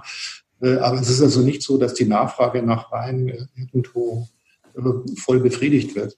Wie berechnet man das denn, diese Nachfrage? Auch das fragen Sie mir jetzt zu viel, aber da gibt es Institute, die das, die das rechnen können. Aber da müsste jemand hingehen und sagen, ich hätte gerne eine Flasche Wein. Gibt's ja, ungefähr. Ja. Das ist so, also in Deutschland, die GfK macht ja auch so äh, Untersuchungen, wo sie halt äh, Konsumentenverhalten abfragen können und Nachfragestrukturen und sowas gibt es natürlich weltweit auch. Okay. Also wir müssen auch, Ulla, mir ist leider, Axel, du bist leider gerade abgebrochen. Oh nein, nein, nein. Grade, wir, wir, wir, müssen. Wir, Oder kannst du da einen Glaskopf draufsetzen? Nee, wir, wir brauchen, wir müssen unbedingt auch äh, so ein Weingut ähm, aber die, den Mut, ich hätte den Mut ja, kommen gar nicht. Sie, ne? Kommen Sie doch mal zu uns. Ich hätte den Mut, ich hätte den. Wir, wir, wir fahren dahin. Da ja, besuch, besuchen Sie uns mal, nehmen so eine Kamera mit und ein Mikro und dann machen wir das Ganze vor Ort. Das ist ja viel schöner. Viel, genau. viel schöner, wenn man wieder reisen darf. Das ist ja so ein bisschen das Problem mit dem Reisen. Ähm, jetzt, jetzt mit Covid ja das nicht geht. Das würde ich auch nicht empfehlen, das ist auch nicht so schön. Aber das wird ja irgendwann mal eine Zeit auch nach Covid geben. Und dann warten Sie doch bis zum Frühjahr, dann ist es wunderbar und dann kommen Sie zu uns. Herr Börner hat ja auf der, in der Hanse Lounge den Tipp abgegeben und ich glaube, er hat mhm. recht, dass im April das alles vorbei sein wird. Ja, äh, was er natürlich nicht gesagt hat, ist, dass natürlich vorher nochmal die Wintermonate vor uns liegen. Ne? Also das scheint ja jetzt doch. Das Jahr wie ist, da, wie ist die. Gesagt. Bitte? Das Jahr habe ich da jetzt auch noch nicht gehört. Oder war. Nee, April 2021, das ist schon. Nächstes Jahr, Ostern. Ja, nächstes Jahr Ostern, aber bis dahin ist noch ein bisschen. Wie ist jetzt die Stimmung in Italien? Man hat ja gedacht, Italien sah ja sehr gut aus, aber ist wie bei allen anderen plötzlich wieder hochgegangen, ne? Leute sind sehr gedrückt, also es ist wirklich sehr gedrückte Stimmung, sehr viel Angst. Leute Klar. haben Angst. Berechtigt, ja, berechtigt. Nachdem alles, was man da erlebt hat. Also es ist kein Spaß. Nee. So können wir nicht enden. Michael, wir müssen noch irgendwas Positives haben zum Schluss. Ja, kannst, äh, kannst du uns schon sagen, wer in der nächsten, also 3. Dezember ist immer noch wichtig. Erstmal, Herr Börner, vielen Dank. Es war der Börner, fand ich. Ja. Ähm, äh, äh, Hat Spaß gemacht. Äh, und wir haben was gelernt. Ja. Und wir, wir nehmen die Einladung gerne an. Axel und ich. Oh, oh, jetzt ist mir der ganze Axel im Kopf. Lassen sich durch Covid nicht irgendwo die gute Laune ver verderben. Trinken Sie eine schöne Flasche oben in der Romana. Wir haben ja so ein bisschen was äh, diskutiert. Ja.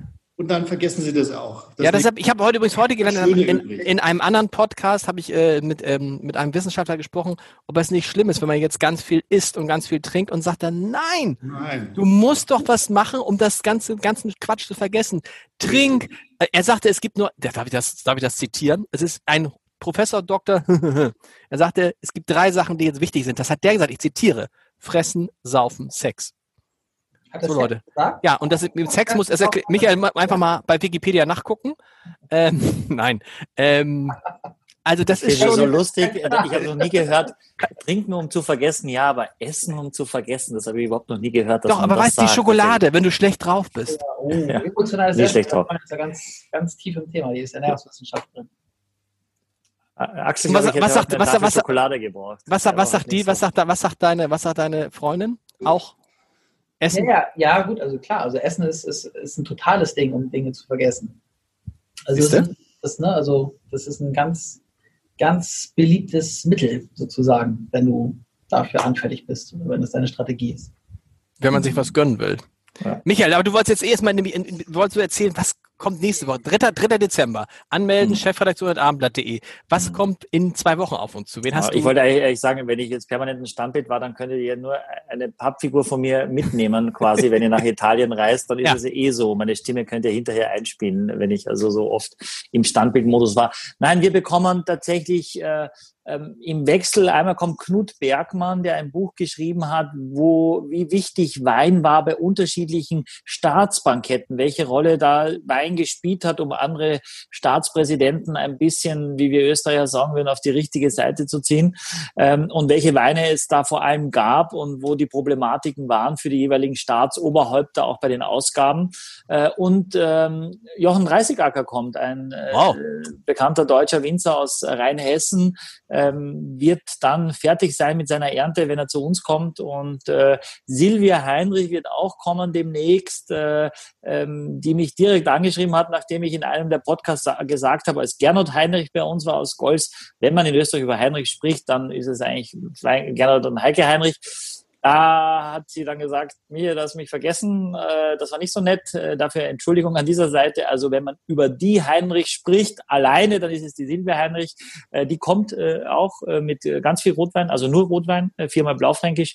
Ähm, da steht alles in der Pipeline und wir lassen uns die gute Laune so nicht verderben und ähm, freuen uns, dass die Redezeit von Axel das nächste Mal deutlich erhöht wird. Dafür werde ich persönlich sorgen. Was war Axel? Ja, Axel hat dort einen harten Tag hinter sich gehabt, glaube ich, ne? Nö, alles gut. so, ich Herr Börner. Wieder, Herr Börner, vielen Dank. Auf Danke. das Leben sagen. Auf das Leben. Was?